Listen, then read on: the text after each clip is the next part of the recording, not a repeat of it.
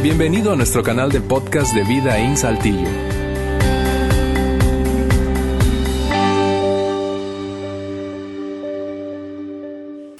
Bien, muy bien. Buenas tardes. Gracias por acompañarnos. Bienvenidos, bienvenidas todas y todos aquí a Vida In. Incluso si estás viéndonos a través de nuestra transmisión en vivo, un fuerte abrazo desde aquí, desde el norte de México, en la ciudad de Saltillo. Hoy estamos, tal como lo decía Luis hace un par de minutos, cerrando esta serie que comenzó exactamente hace cuatro semanas. Ese es el último de los cuatro domingos y que hemos llamado Cartas al próximo presidente. Sí, y si no has estado aquí, bien sea porque esta es tu primera vez y alguien te invitó y ya paraste los pelos ahí cuando escuchaste el título, uh, estuvimos aventándonos este tema. Eh, creemos que es extraordinariamente relevante para el momento que estamos viviendo como país, pero al mismo tiempo eh, nos dispusimos a, a hablar de liderazgo desde una perspectiva bíblica e histórica. Eh, así que así es como ha transcurrido la serie. A modo de repaso, rápidamente eh, lo menciono por si acaso te perdiste alguno o varios de los domingos anteriores. Arrancamos esta serie hace cuatro semanas, se decía, y hablamos en ese momento de eh, el consejo slash advertencia que se le dio a un hombre, en este caso fue un hombre conocido como Nabucodonosor, fue el emperador de Babilonia hace más de tres mil años y que nos sirvió para identificar un fundamento de liderazgo, un gran, gran, gran fundamento de liderazgo. Luego eh, escuchaste aquí a Lauro de la Garza, un mexicano. Dijimos que íbamos a tener variedad de voces y nacionalidades a lo largo de esta serie de manera intencional, precisamente para asegurar que no hubiese sesgo y ampliar la perspectiva. Pero Lauro entonces vino, Lauro vino y compartió acerca de una decisión que tomó un gobernador judío, también de la antigüedad, y que fue honestamente contraintuitiva, es decir, no, no, no, no, no, era, eh, era, no era fácil anticipar que se fuese a tomar esa decisión a manos de un gobernante y benefició extraordinariamente no solo a su ciudad en ese momento, que era la capital del país, sino al país entero. Eh, finalmente la semana pasada escuchaste a Juan, si no lo escuchaste te voy a animar a que busques ese mensaje, estuvo increíble y Juan compartía acerca de también la experiencia vivida tras el consejo que se le dio a un faraón egipcio de la antigüedad eh, de acerca específicamente de cómo gobernar, liderar en tiempos de prosperidad y al mismo tiempo hacerlo en tiempos de escasez o crisis. Y eso es algo que todos los líderes tienen que enfrentar en uno o varios momentos a lo largo de su carrera. Ese ha sido hasta ahora el transcurrir de la serie y hoy queremos terminar la serie hablando de, eh, de un modelo de liderazgo. El tema de hoy gira alrededor de un modelo de liderazgo que debe convertirse, creo, en nuestra aspiración constante. Ese es el tema que quiero compartirte hoy. Ahora, hablando de, de, ese acercamiento a un modelo de liderazgo ideal, creo que es importante responder la pregunta y voy a ilustrártelo de una manera visual ahora mismo, de ¿Por qué aspirar a un modelo ideal y de dónde tomaremos ese modelo? En un momento más vas a, vas, a notar cuál es el modelo del que hablo, pero en principio déjame ilustrar de la siguiente manera la necesidad de que tenemos de encontrar ideales. Yo tengo aquí en mi mano una liga, esta es una liga de cabello, obviamente no es mía. Este, sé, un tipo realista, ¿verdad? Pero eh, eh, creo que ilustra esta tensión que genera esta liga con precisamente la necesidad de encontrar ideales. ¿Por qué? Porque de este lado está la realidad. Eso que voy a mostrarte no solo se aplica al liderazgo, sino a cada, cada área o aspecto de la vida humana. De este lado está la realidad, eso es lo que somos hoy. Seguramente no es ideal y, piensa ahora por un momento en el liderazgo de nuestro país y en el liderazgo de tu país si estás en otro distinto a México.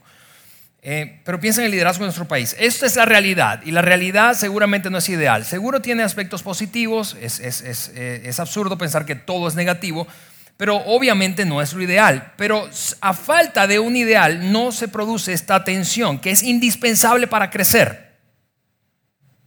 Te repito eso.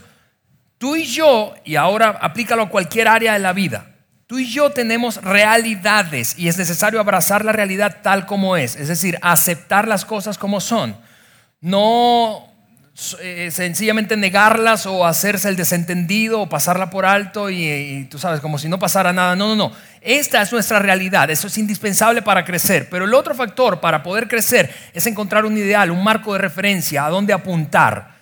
Y esta tensión que se genera en el medio es lo que produce crecimiento. Sin ideales no podemos crecer.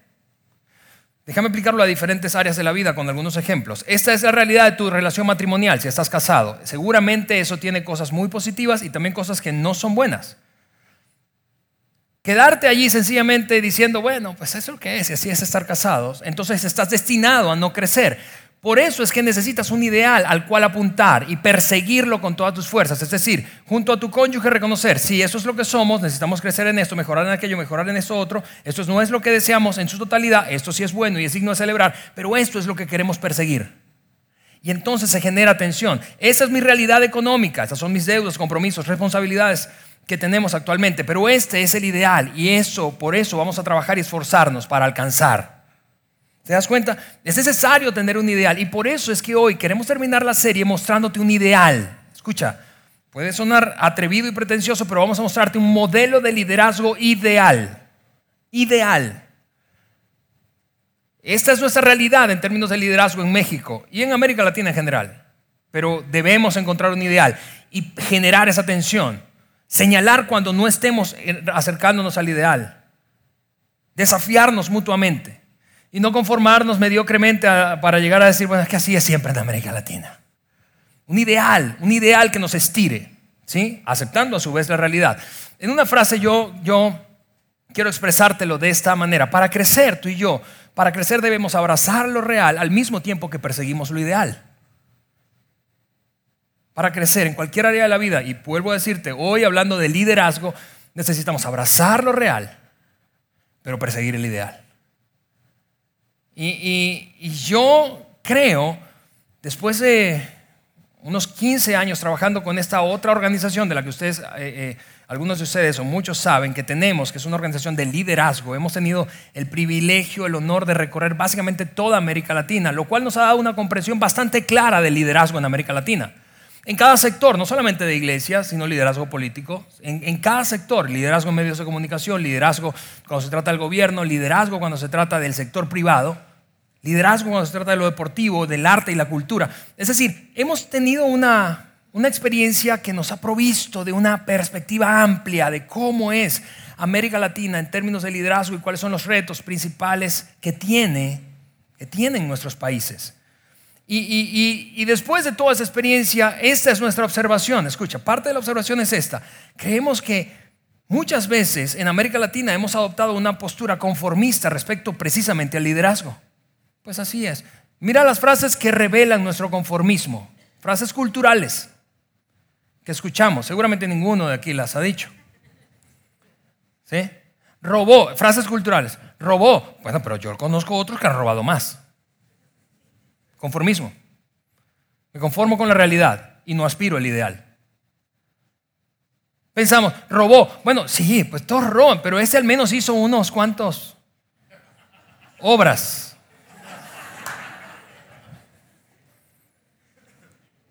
Mintió, pero ¿quién no miente? Le fue infiel a su esposa. Ah, pero ¿a poco no? La mayoría no hace lo mismo.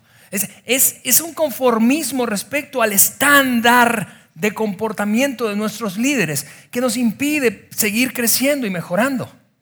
Por eso yo creo que es imprescindible tener un marco de referencia, un modelo de liderazgo.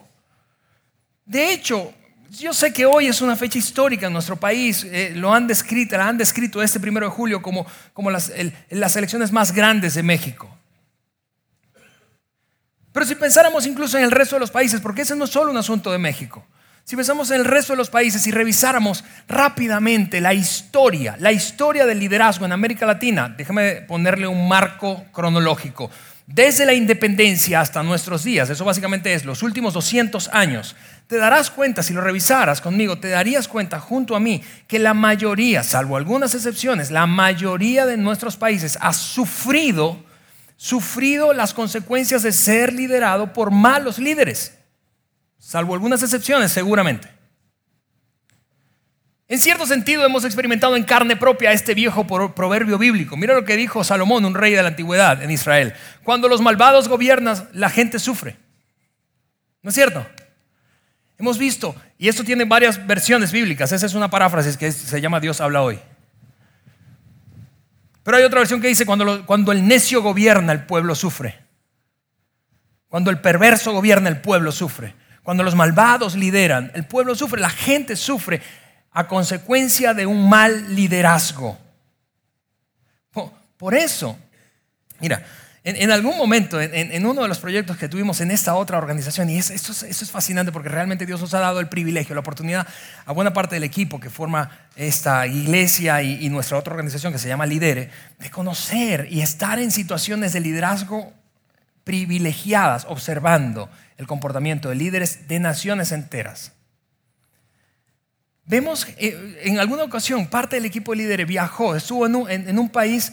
Eh, obviamente no, voy a decir el nombre por, razones obvias, por ética, ¿verdad? Pero estando en un país que había recientemente terminado su campaña electoral por la presidencia, y entonces tuvo la oportunidad, el equipo, parte del equipo de líderes, reunirse con ese grupo de líderes principales que había ascendido al poder ahora para guiar al país. Y ese grupo le confesó a nuestro equipo de líderes lo siguiente.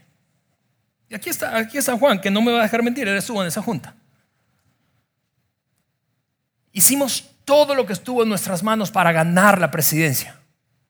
Somos, escúchame, si nos preguntan cómo ganar una elección reñida, nosotros sabemos cómo. Pero ahora que tenemos esto en las manos, no sabemos qué hacer. Es una descripción de lo que muchas veces pasa en nuestros pueblos en América Latina. Y fue una confesión honestamente vergonzosa para esa, para esa gente. No sé cómo se atrevieron a decirnos eso a nosotros, pero la, la, cosa es que eso describe un poco la incapacidad de un modelo de referencia ideal que perseguimos en nuestros países en todos los niveles y esferas. No solo en gobierno, te repito, en medios de comunicación, cultura, deportes, en familia, en la iglesia, en cualquier asunto, en los negocios. Un estándar alto para perseguirlo. Lo que quiero hablarte de hoy es precisamente de eso, de un modelo de liderazgo que funciona. Un modelo de liderazgo que funciona y que es digno de imitar. Un modelo de liderazgo que funciona y que es digno de imitar. Y escucha bien lo que dije. Dije modelo de liderazgo, no dije líder. Voy a repetirte eso porque es importante este énfasis. Quizá te resulte tan obvio como a mí, o no, no lo sé, que un líder, y yo sé que eso es súper peligroso decirlo en una fecha como hoy en México, pero un líder no puede cambiar el destino de una nación, uno solo, menos de uno de 120 millones de habitantes. Se requiere más que una persona para cambiar el destino de un país. Se requiere un modelo de liderazgo que sea perseguido, imitado, aplicado, puesto en práctica en cada esfera de influencia posible de nuestra nación. Como estamos familiarizados con el tema de, desde nuestra organización de liderazgo, yo puedo decirte con certeza, y lo estamos haciendo en varios países en América Latina, somos parte de ello, que estos son los, los sectores, esferas, esas son las esferas de influencia en las que este modelo debe aplicarse para que pueda cambiarse el rumbo de una nación gobierno, medios de comunicación, religión, cultura y arte, deportes, negocio y familia. Así que aunque la serie lleva como título y nuestro enfoque está en el liderazgo principal de nuestro país, ese que hoy asumirá la victoria y en diciembre tomará el control del gobierno de México, eso es aplicable a cualquier esfera y de hecho es necesario aplicarlo en cada esfera para poder ver la transformación que anhelamos todos nosotros ver. Porque yo estoy absolutamente convencido de que independientemente de cuál sea tu tendencia ideológica, política o tu preferencia de voto, tú y yo coincidimos en algo. Queremos un mejor país, ¿sí o no? Así que este modelo que voy a hablarte hoy puede aplicarse, debe aplicarse en cada esfera de influencia posible para poder ver transformación en el futuro. Y para ilustrarlo, para ilustrar el hecho de que no basta con una persona, es necesario un equipo de personas en diferentes esferas poniendo en práctica un modelo de liderazgo diferente a, lo que conocemos hoy y que nos ha dado como resultado lo que tenemos hoy. Yo quiero mostrarte un ejemplo que de, de, la implementación de un modelo de liderazgo diferente que está ocurriendo en el Brasil. Y y quiero que prestes atención porque es un hombre joven que forma parte de un equipo mucho más extenso, solo lo vas a ver a ver en, este video corto, pero un equipo mucho más extenso, que está causando un impacto grande en ese país. Mira esto conmigo en la pantalla.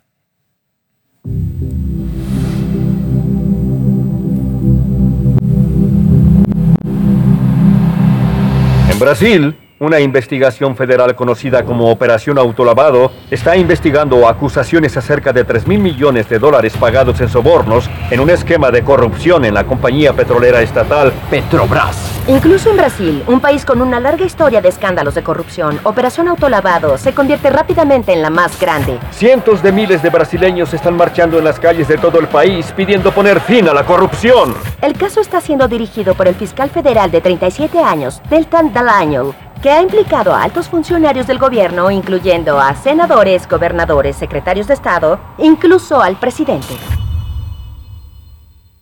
Cuando empecé como fiscal federal, quería detener esta corrupción para ayudar a la sociedad y mejorar a Brasil. En nuestro país, podemos calcular que la corrupción roba 60 mil millones de dólares por año. Cuando pensamos en qué podríamos usar ese dinero, como garantizar que millones de personas que no tienen acceso a agua corriente o drenaje lo pudieran tener. En los primeros casos que trabajé, yo pensé que podría lograr la justicia porque tenía mucha evidencia con relación a crímenes graves como corrupción, cometidos por personas en el poder. Pero en cada caso experimenté lo que todos mis colegas de todo el país han experimentado nuestro sistema no funciona en realidad contra los que están en el poder. Decidí no darme por vencido, pero me di cuenta que tenía que cambiar mi estrategia de combate. Si en verdad queríamos detener la corrupción, teníamos que cambiar las leyes en nuestro país. Cuando el caso de Petrobras llegó, Dios nos dio una ventana de oportunidad para hacerlo. Nuestra lucha es como la de David contra Goliat. Tenemos un equipo de 20 abogados contra cientos y cientos de los abogados mejor pagados de nuestro país. Nuestro caso es muy público, todos nos están viendo. Estábamos recolectando evidencia que muestra que cientos de políticos estuvieron involucrados en la corrupción, cientos, y estaban muy temerosos y enojados contra nosotros. Cada semana trataban de destruir el caso, han presentado acusaciones falsas contra las autoridades, contra los investigadores, contra los fiscales y contra el juez. Llegó a ser abrumador y pensé en darme por vencido. Pensé, el sistema es tan corrupto y malvado. ¿Acaso podrá prevalecer el bien? Sin embargo, yo vivo de acuerdo a mi fe y desde mi punto de vista cristiano no debo rendirme, debo prevalecer Creo que tú y yo no solo somos responsables por lo que hacemos, sino también por el bien que no hacemos. Y yo estaba en una posición de influencia en donde puedo marcar la diferencia. Seguiré haciendo este trabajo, sin importar si ganamos o perdemos, porque eso es lo correcto. Necesitamos continuar en este caso y encontrar maneras de cambiar el sistema para que tengamos un mejor Brasil, con menos corrupción y menos impunidad. Tenemos que dar nuestro mejor esfuerzo en este momento. Eh, el día de hoy apenas, yo quiero decirte, ese, escándalo investigado por, Deltan y, su equipo, él es al mismo tiempo parte de un eslabón más, de, un eslabón, o es un eslabón de una cadena mucho más grande de gente que está abrazando un modelo de liderazgo diferente y persiguiéndolo con todo lo que tiene en sus manos. Hace unos días eh, em, veía una de las entrevistas que se le hizo a otro hombre que es este Deltan de 37 años de edad apenas, es el Procurador General de Justicia de Brasil. Pero hay otro hombre llamado Sergio Moros que fue reconocido el año pasado como uno de los 100 hombres más influyentes del mundo. Es un brasilero que juega un rol diferente al de Deltan. Este hombre lo que hace es investigación, investigación para armar el caso con pruebas suficientes como para emitir condenas. Pero quien hace las condenas o sentencia, hace las sentencias, es obviamente los tribunales federales de ese país. Hace unos días te decía, escuché la, entrevista, vi la entrevista que hicieron a Sergio Moros, que es uno de los jueces federales, que ha emitido las sentencias que han permitido encarcelar a más de 100 personas, entre ellos políticos, empresarios y funcionarios de gobierno en Brasil. Incluyendo, escúchame, incluyendo al expresidente de Brasil, Luis Ignacio Lula da Silva. Presionando a tal punto de que la presidenta, última presidenta del Brasil, Dilma Rousseff, tuvo que renunciar porque precisamente estaba sintiendo la presión de su vinculación con esa red de corrupción en todo el país. Es el escándalo, es el escándalo de corrupción más grande de toda la historia de América Latina. Tanto que no solamente afecta a Brasil, sino que otros países han salido salpicados, incluyendo el nuestro, México. Porque el operador de principal operador de toda la red de corrupción es una empresa de construcción, la más grande de América Latina, que hoy su nombre, desde el año pasado, es bien conocido y escuchado en México. Esa empresa se llama Odebrecht.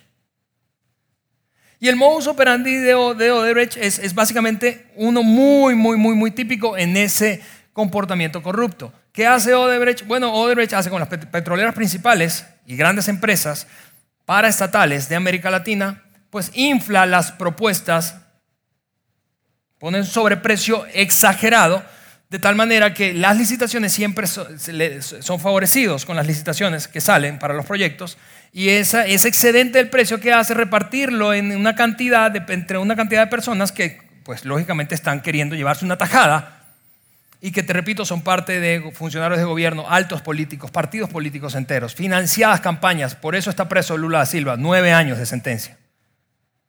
Porque su campaña se, descubrió que fue financiada por esa red de corrupción. Y en nuestro país, hoy, hoy en la mañana leí, escucha esto, hoy en la mañana leí que la Autoridad Superior de la Federación todavía no logra que Pemex pueda justificar 1.191 millones de pesos que le pagó a Odebrecht.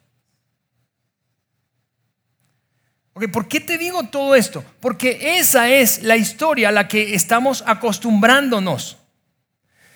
Y tenemos que perseguir un modelo de liderazgo diferente. Yo te decía, él forma parte de un equipo mucho más grande. Cuando veía la entrevista que le hicieron a Sergio Moros, ese juez federal del Brasil que está en Curitiba, él, él, le preguntaban, ¿cómo es que han logrado tener tanto, tanto éxito y tantos resultados con un, con un sistema tan corrupto y un país tan grande. Brasil es más de dos veces más grande que México, demográficamente hablando. Y él dice, por la participación activa no solamente de una persona o un grupo o un sector, sino de varios sectores, incluyendo la opinión y la presión pública. Necesitamos la interacción y el involucramiento, el compromiso colectivo. Claro que liderar es una responsabilidad personal, pero es cuando se trata de perseguir el ideal, necesitamos un involucramiento y un compromiso colectivo, no solo de una persona, no solo de un grupo, de un partido o de un sector de la vida pública. Necesitamos el involucramiento de todos. Así que este, este modelo que quiero compartirte precisamente es un modelo de liderazgo para todos, para nuestro presidente, ese que conoceremos esta noche o mañana en la mañana, para cada presidente municipal, para cada gobernador de, de los estados mexicanos, para cada supervisor de línea de producción, para cada gerente de división, para cada director de planta, para cada padre de familia, para cada madre soltera. Es un modelo de liderazgo. Es un modelo de liderazgo ideal. Aquí está nuestra realidad, necesitamos perseguir el ideal. Y me refiero al modelo de liderazgo, escucha esto, de Jesucristo. Ahora, yo sé que cuando tú escuchas eso, tú dices, a ver, pues obvio, estoy en una iglesia y claro que me iban a soltar Jesucristo, ¿verdad? Ok, pero yo quiero que saques en este momento de tu cabeza la categorización que tú y yo naturalmente hacemos cuando escuchamos Jesucristo. Porque tú y yo lo metemos en una categoría y la categoría es religión y espiritualidad. Ok, yo quiero que por un momento saques a Jesús de esa categoría y vamos a analizarlo a la luz del liderazgo, categoría liderazgo, no categoría religión y espiritualidad. ¿Por qué? Porque cuando tú escuchas esto inmediatamente, sobre todo si estás, y yo lo puedo entender, si estás, eh, si, te consideras, no, no, te consideras un seguidor de Jesús, una persona espiritual o religiosa o activa en la iglesia, tú dices, bueno, pues no me vengas con ese cuento, Alejandro, hay, hay, hay, hay, otros modelos de liderazgo, hay otros estudios, grandes estudios de liderazgo probados. Ok, ya vamos allá, pero esta es la, la, la respuesta inmediata que puede venir a tu mente cuando lees esta frase, el modelo de liderazgo de Jesús para nuestro país.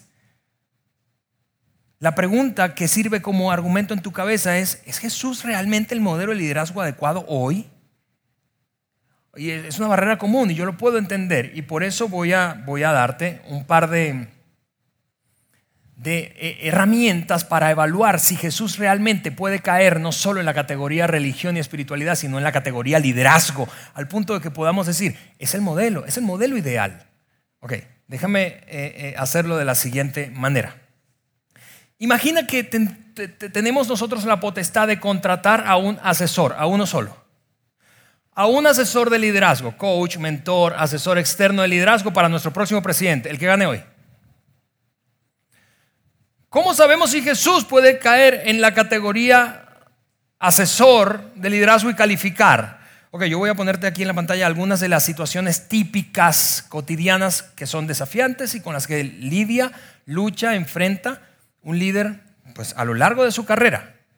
Y de acuerdo al conocimiento mayor o menor, en mayor o menor medida que tengas de Jesús, como líder, yo quiero que vayas pensando mientras lees las declaraciones, bueno, califica, no califica, califica, no califica. ¿Está bien? Vamos a contratar a un asesor externo, te repito. Y esos son los principales problemas que va a enfrentar nuestro próximo líder. Trabajar, convivir y cuidar a personas imperfectas. O los 120 millones de que vivimos aquí somos perfectos.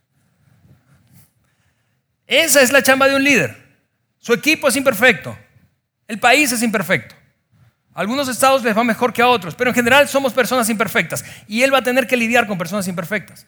Lo otro que va a tener que hacer es tomar tiempo para entrenar, desarrollar y delegar tareas. Entrenar, desarrollar personas a su equipo y delegar tareas. Eso tiene que hacerlo un líder. Lo otro que debe hacer es estar bajo constante evaluación y prueba de compromiso e integridad. Lo vamos a estar observando, tú y yo lo vamos a criticar. Vamos a volcar de memes todas las redes sociales cada vez que meta la pata. ¿Por qué? Porque esa es la chamba del liderazgo. El liderazgo está bajo observación. Lo otro que tiene que experimentar un líder es verse precisado a atender situaciones de rechazo, crítica y oposición. Hay gente que no va a estar de acuerdo y no solo eso, va a vociferarlo, va a oponerse, va a juntar gente para echarle un golpe de Estado, para hacer oposición, para hacer contrapeso. Algunas veces con buena intención y algunas veces con mala intención, pero esa oposición es natural en el liderazgo. Va a enfrentar una, además, va a enfrentar una competencia dura y conflictiva por parte de amigos y enemigos. No, tú y yo sabemos, la competencia no va a acabar hoy o hace tres días con las campañas políticas. Va a enfrentar oposición dura de adentro y de afuera, de enemigos y de propios amigos. Va a ser tentado además por la gratificación inmediata, por el reconocimiento y el abuso de poder. Eventualmente, a lo largo de su carrera, va a sentirse tentado a abusar de su poder. Va a enfrentar asuntos serios de recursos humanos, de personal, problemas graves de, RH, incluyendo la pérdida de miembros de su, de su equipo y traiciones dentro de su equipo. Además se va a ver, escúchame, va a verse retado a comunicarse en un ambiente multicultural. Porque en ese país no solamente viven mexicanos. Porque en ese país no solo son chilangos,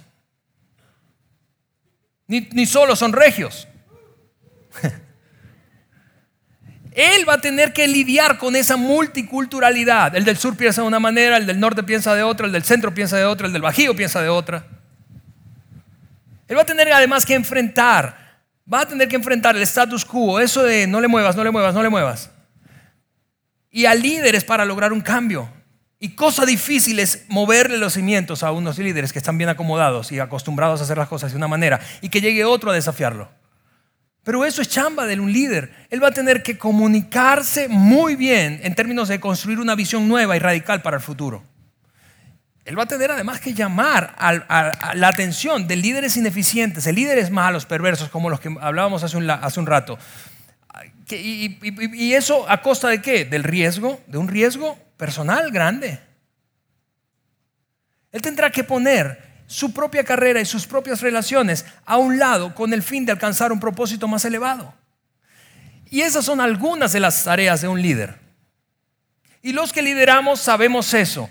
En mayor o menor escala eso estamos enfrentando. Ahora, de acuerdo al conocimiento te decía que tenemos de Jesús, si lo conoces más o menos, ¿Califica o no califica para hablar de liderazgo? Absolutamente sí. Ahora, después de, darte esta primera herramienta de para mover de Jesús, a Jesús de solamente la categoría religión y espiritualidad a la categoría liderazgo y descubrir si realmente es un modelo de liderazgo a seguir. Ideal. Quiero que pienses una cosa más. Jesús, amigos, punto y aparte de la religión, es el líder más grande de la historia. ¿O alguien más ha sido capaz de dividir el tiempo en dos?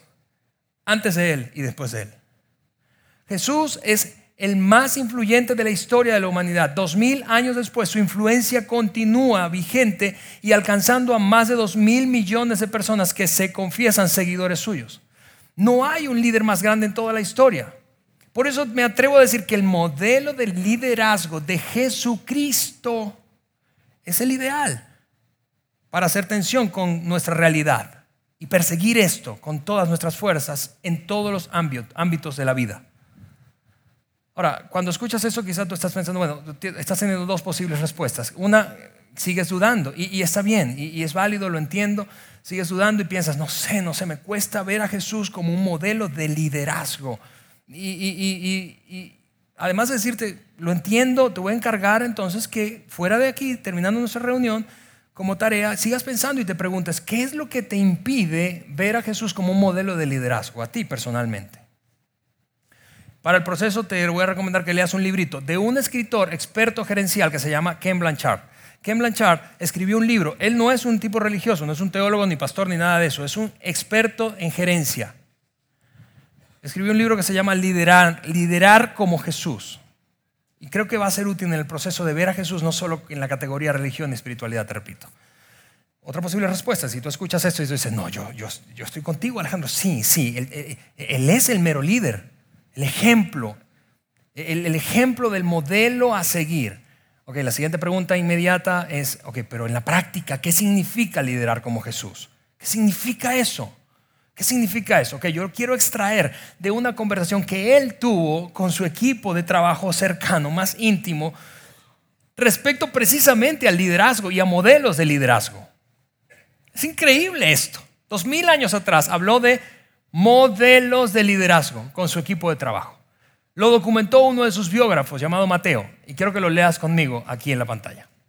Ustedes saben, pausa, él está hablando con sus doce. Y ustedes saben, vamos, eso no es noticia nueva. Ustedes saben, les estoy diciendo algo que ustedes conocen, que es ampliamente conocido. Cuando se trata de modelos de liderazgo, ustedes conocen que el modelo de liderazgo que impera en nuestro tiempo es este.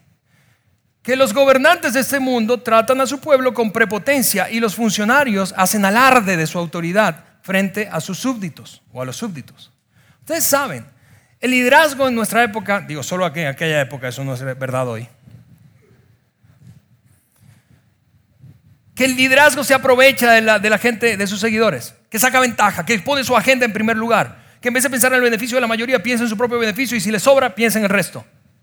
Ustedes saben, esa es la manera en que piensa la mayoría, los líderes que conocemos. Él está diciendo eso dos mil años atrás a su equipo íntimo de trabajo. Ustedes saben, así lidera la gente. Pero entre ustedes, dice, pero entre ustedes será diferente. En otras palabras, ese es el modelo imperante yo voy a entregarles un modelo de liderazgo nuevo, diferente. Un modelo de liderazgo diferente al que conoce la inmensa mayoría, al que practica la inmensa mayoría. Ese modelo de liderazgo básicamente se reduce, se resume en lo siguiente, que el que quiera ser líder entre ustedes deberá ser sirviente. Ahora esa palabra yo sé que es casi una obscenidad, una maldición que, que tú la, te digan sirviente. Y de hecho, sigue diciendo, y el que quiera ser el primero entre ustedes deberá convertirse en esclavo. Ya, esta no la resalté porque ya es demasiado insulto para nosotros. Pero te das cuenta que lo que mostró fue, esta es la realidad, amigos. El mundo está acostumbrado a un modelo de liderazgo, el del abuso del poder, el del ventajismo y, el, y el oportunismo, el de la agenda personal, el de sacar provecho de cada oportunidad, no para beneficio de la mayoría, el de la inmediatez y, no el de la posposición de la gratificación, el de la falta de disciplina, como decía Juan la semana pasada, el de la conveniencia. Pero entre ustedes debe ser diferente. Voy a entregarles un modelo de liderazgo diferente. Y ese modelo de liderazgo quiero que lo aprendan de mí. ¿Por qué? Porque termina diciendo esto en esa conversación. Pues ni siquiera yo, dice, ni siquiera yo, que soy el Hijo del Hombre, así se denominaba, autodenominaba Jesús. Ni siquiera yo vine para que me sirvan, sino para servir a otros. Y para dar mi propia vida en rescate por muchos. En una frase súper simple, hay un montón de lecciones que podemos aprender del liderazgo de Jesús, pero una, una frase súper simple. ¿De qué se trata el modelo de liderazgo de Jesús? Liderazgo de servicio. Y eso básicamente yo quiero todavía ser más específico. Dos grandes cualidades en la práctica diaria de liderazgo. Una combinación fuerte entre fuerza de voluntad y humildad. Fuerza de voluntad y humildad. yo quiero que pienses por un momento en este ideal máximo de liderazgo. Piensa en algunos ejemplos conmigo. Yo voy a, voy a mencionarte, quiero que pienses en los que te menciono y otros más. Se requiere este tipo de modelo de liderazgo en nuestro país para que nuestro presidente, por decir uno de los líderes, para que nuestro presidente se siente a negociar el Tratado de Libre Comercio del Norte de Norteamérica con dos tipos que son muy intimidantes. Probablemente por razones diferentes. Uno porque es un buleador y el otro porque es, no sé, bonito, no sé.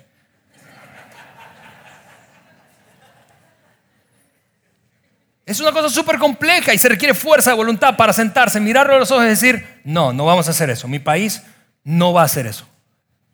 Es lo que claman las redes sociales desde que comenzó el tema de la renegociación del año pasado. Que vaya alguien que tenga cinturón,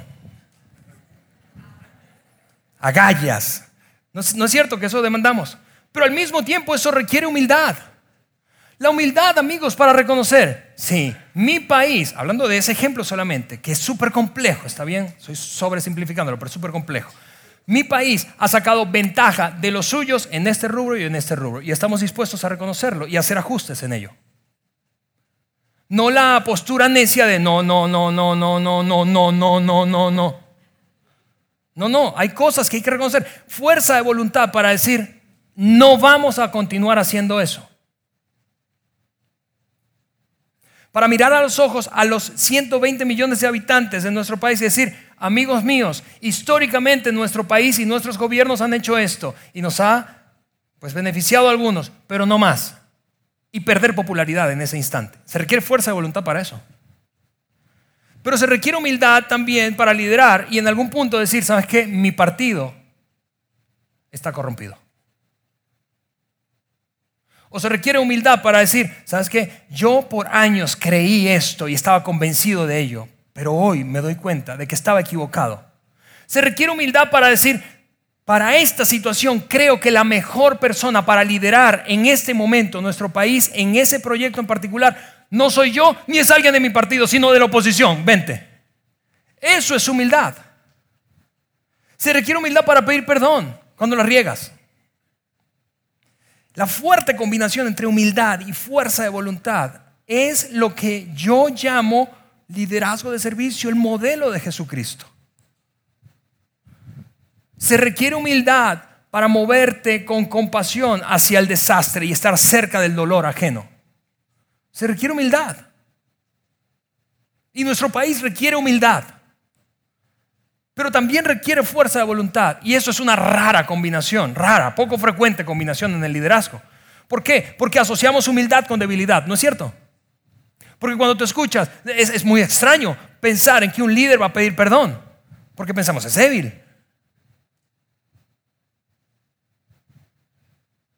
Pero cuando un líder pide perdón, lo que pasa es exactamente lo opuesto. Gana credibilidad frente a los seguidores.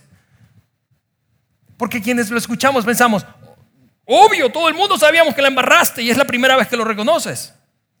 Qué bueno que lo estás haciendo. Ahora quiero que apliques esto a cada esfera posible, incluyendo tu alcance como líder. Este país requiere el compromiso y la y el involucramiento de cada uno de quienes jugamos roles de liderazgo, sin importar en cuál alcance sea, cuán amplio es, el alcance o en cuál sector nos movamos. Si tú eres una mamá soltera, Tú, tú, tu país requiere de ti este modelo de comportamiento. Fuerza de voluntad y humildad. Si tú eres líder de una división de negocios, tu equipo, tu organización requiere fuerza de voluntad y humildad de parte tuya. En un estudio hecho por Jim Collins, que es un experto eh, de, gerencia, e investigación organizacional, él descubrió, escucha esto, hablando de esta combinación, que la combinación fuerza de voluntad y humildad es lo que caracterizaba a los líderes de las organizaciones que llegaron a ser 10 veces más productivas que su competencia. No estamos hablando de una postura romántica, ay, qué lindo el cuento bíblico. No, estamos hablando de un hecho probado fuerza de voluntad y humildad. Y, mira, cada, cada, rol de liderazgo, en algún punto, llega, llega a notar el líder o la líder que está jugando ese rol, llega a darse cuenta del privilegio y, del poder que tiene como líder. Porque claro que el liderazgo involucra un montón de responsabilidades, mucha presión, te repito, como veíamos hace un rato, el examen constante y la evaluación permanente de quienes están alrededor para ver si lo estás haciendo bien. Pero al mismo tiempo, y, creo que eso también es obvio, hay privilegios, hay, hay privilegios asociados al liderazgo. Tu voz, tu voz impacta la vida de otros y tú ejerces influencia sobre otras personas. Yo también lo hago en mi rol, en mi rol como padre de familia, en mi rol como pastor, en mi rol como profesor universitario, en mi rol como socio de una empresa. Tú lo haces, en el, tú lo haces como líder estudiantil, tú tienes ciertos privilegios, tu voz pesa, tus decisiones impactan a otros y en algunos momentos nos damos cuenta de eso. A veces ocurre en una ocasión, a veces en varias ocasiones nos cae el 20 de que órale, tengo, tengo ciertos privilegios, tengo acceso, escucha, tengo acceso a relaciones a, las que la mayoría no tiene acceso, dispongo de recursos, probablemente de los que la mayoría no dispone. Incluso hablando del uso del tiempo, eh, hay privilegios asociados al liderazgo y esto es una cosa increíble porque quiero terminar mostrándote esto. ¿Qué pasa cuando a un líder le cae el 20 de que tiene esos privilegios? Porque esos privilegios son lo que Tú lo sabes, tú y yo lo sabemos. Lo que mueve muchas veces a los líderes para ocupar y jugar roles de liderazgo. ¿Cómo responder al momento en el que nos cae el 20 de que, ajá, tenemos privilegios como líderes? Yo te voy a mostrar cómo respondió Jesús. En una ocasión, uno de sus biógrafos, de hecho, en esta ocasión fue el, más, el hombre más cercano a él, llamado Juan, escribió y describió en su escrito cómo respondió Jesús al momento en el que le cayó el 20 de que tenía un montón de privilegios como líder. Lee esto conmigo, está en el capítulo 13 del Evangelio según Juan. Jesús sabía, le cayó el 20 pues, Jesús se dio cuenta, Jesús reaccionó y dijo, órale, Jesús sabía que el Padre le había dado autoridad sobre todas las cosas. Ese momento en el que, escucha, yo quiero que te proyectes a esta experiencia, contextualízala. El momento en el que te das cuenta que eres más poderoso que Donald Trump y Carlos Slim juntos. Que te das cuenta que tienes autoridad, que tus decisiones se ejecutan. El momento en el que te obedecen. El momento en el que tú dices, quisiera, y aquí está. El momento en que te obedecen tus hijos, que te obedece tu hermano, tu hermano mayor, imagínate eso, el que te obedece tu suegra. El, momento en el que te cae el 20, mis, mis privilegios de liderazgo involucran que tengo la libertad de causar un impacto, que tengo poder. Imagina esto, poder económico, poder político, poder, poder social que tus decisiones, te repito, se ejecutan. Ese es el momento en el que está, que está atravesando Jesús en ese instante. Le cayó el 20 y dijo, órale, realmente tengo autoridad sobre todas las cosas. Si hubieses estado en esa posición jugando ese rol, ¿qué harías tú? ¿Cuál sería, en otras palabras, tu primera decisión, tu primera acción después de que te cae el 20? Tengo poder. Ok, ¿qué hago? ¿Qué harías tú? ¿Qué haría yo? ¿Qué haríamos como líderes? ¿Qué hará nuestro presidente después de que lo invistan con la victoria? Que se dé cuenta y le caiga el 20. Oh, toda esta lucha se reduce a este momento en el que me doy cuenta que tengo poder. Yo voy a mostrarte lo que hizo Jesús como modelo de liderazgo. En ese instante que se dio cuenta que tenía poder sobre todas las cosas y que venía del Padre y al Padre iba, entonces se puso de pie. Se levantó de la mesa, se quitó el manto, se ató una toalla a la cintura, echó agua en un recipiente y comenzó a lavarle los pies a los discípulos.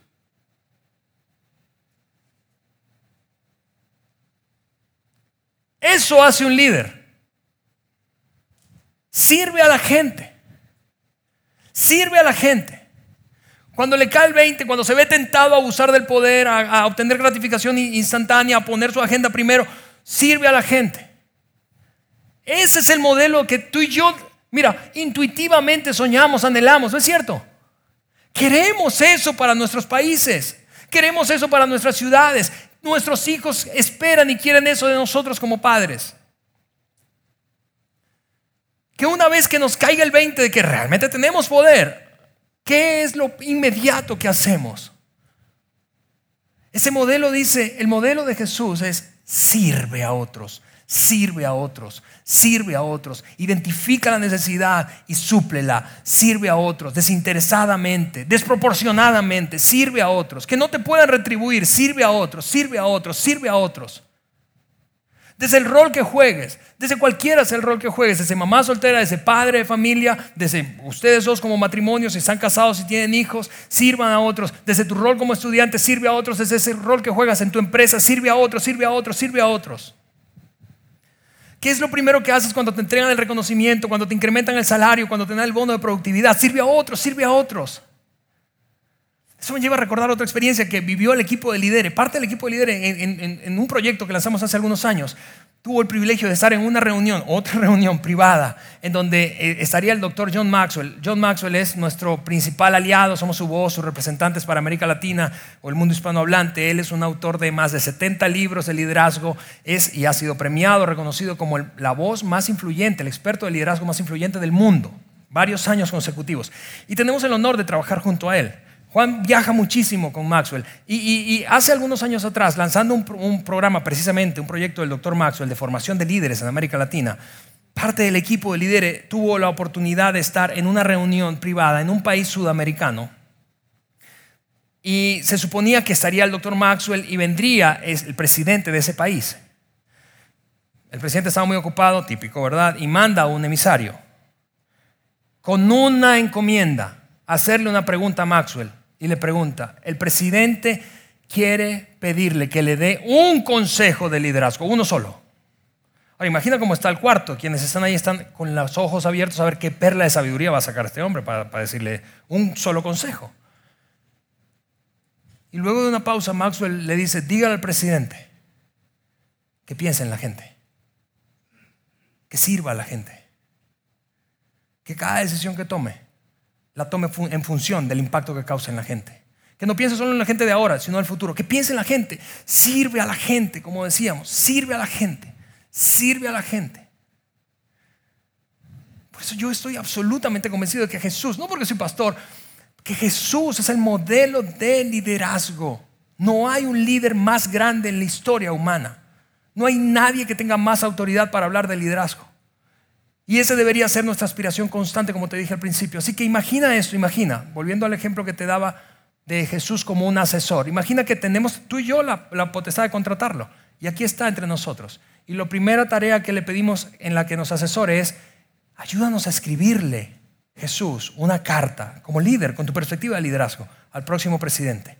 ¿Qué diría esa carta? Yo creo que diría algo como esto. Voy a ponértelo aquí en la pantalla y con eso vamos a terminar. Señor presidente, felicidades. Hoy es uno de esos días que permanecerán en su memoria para siempre. Después de todo el esfuerzo y de una batalla tan reñida, por primera vez ocupará la posición más alta de liderazgo que puede tener en nuestro país. Presidente de los Estados Unidos mexicanos. ¡Qué honor! Esperamos que ahora que la campaña ha terminado, la guerra entre los candidatos y partidos termine. Es hora de liderar a toda una nación. Eso requerirá una capacidad extraordinaria para manejar la diversidad y lograr acuerdos entre tantos grupos y posturas diferentes. Como líder, necesitará muchas cualidades y competencias, pero será esencial que usted encarne la rara combinación de fuerza de voluntad y humildad. Habrá un precio que pagar. Eso es inevitable. La experiencia de liderar siempre involucra ceder, renunciar, perder algo a alguien y eso es algo muy duro. Tenga en cuenta que mientras más alta es la posición y por lo tanto el rol, mayor es el precio. Por eso oramos. Para que no se quiebre. Yo quería poner otra palabra ahí, pero me pareció muy ofensiva.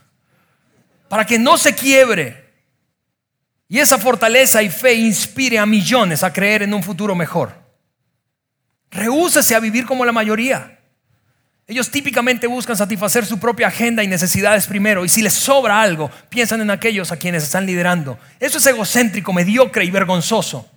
Sea mejor que eso. Aprenda del mayor líder de todos los tiempos. Sea manso y humilde. Sirva a otros, hágalos su máxima prioridad, priorice, decida, administre y ejecute siempre pensando en el impacto que causará en el pueblo, no solo en sus niveles de popularidad. En fin, sea un líder de verdad, un líder siervo. Su familia, su país y el mundo necesitan ver y experimentar esa clase de liderazgo. Nada menos. Atentamente, el pueblo de México. Escúchame, quiero que terminemos orando y pidiéndole a Dios que nos ayude que ayude y desafíe a cada uno de los líderes de este país, incluyéndote a ti y a mí, y empezando por nuestro líder principal. Porque requerimos un modelo de liderazgo diferente. Señor, te damos muchísimas gracias. Gracias por, por ser esa referencia ideal de liderazgo. Gracias Dios por, por establecer un, un, estándar tan alto. Gracias por, por retarnos a una vida diferente, a una vida de servicio. Oramos por nuestro presidente, Señor, el próximo, ese que hoy se va a coronar. Yo quiero hacer una oración crucial, Señor, y quiero pedirte que impidas que cualquier persona egocéntrica ocupe el poder en nuestro país. Y que el liderazgo de servicio sea el modelaje desde las más altas esferas hasta la base, incluyéndonos a nosotros. Enséñanos a vivir con fuerza de voluntad y humildad en el nombre de Jesús. Amén. Gracias por haber escuchado este podcast de Vida en Saltillo. Si deseas escuchar estos mensajes en vivo, te invitamos a que nos acompañes todos los domingos a nuestro auditorio. Para más información sobre nuestra ubicación y horarios, entra a vidainslt.org o síguenos en nuestras redes sociales como Facebook, Twitter e Instagram. Nos vemos la próxima semana.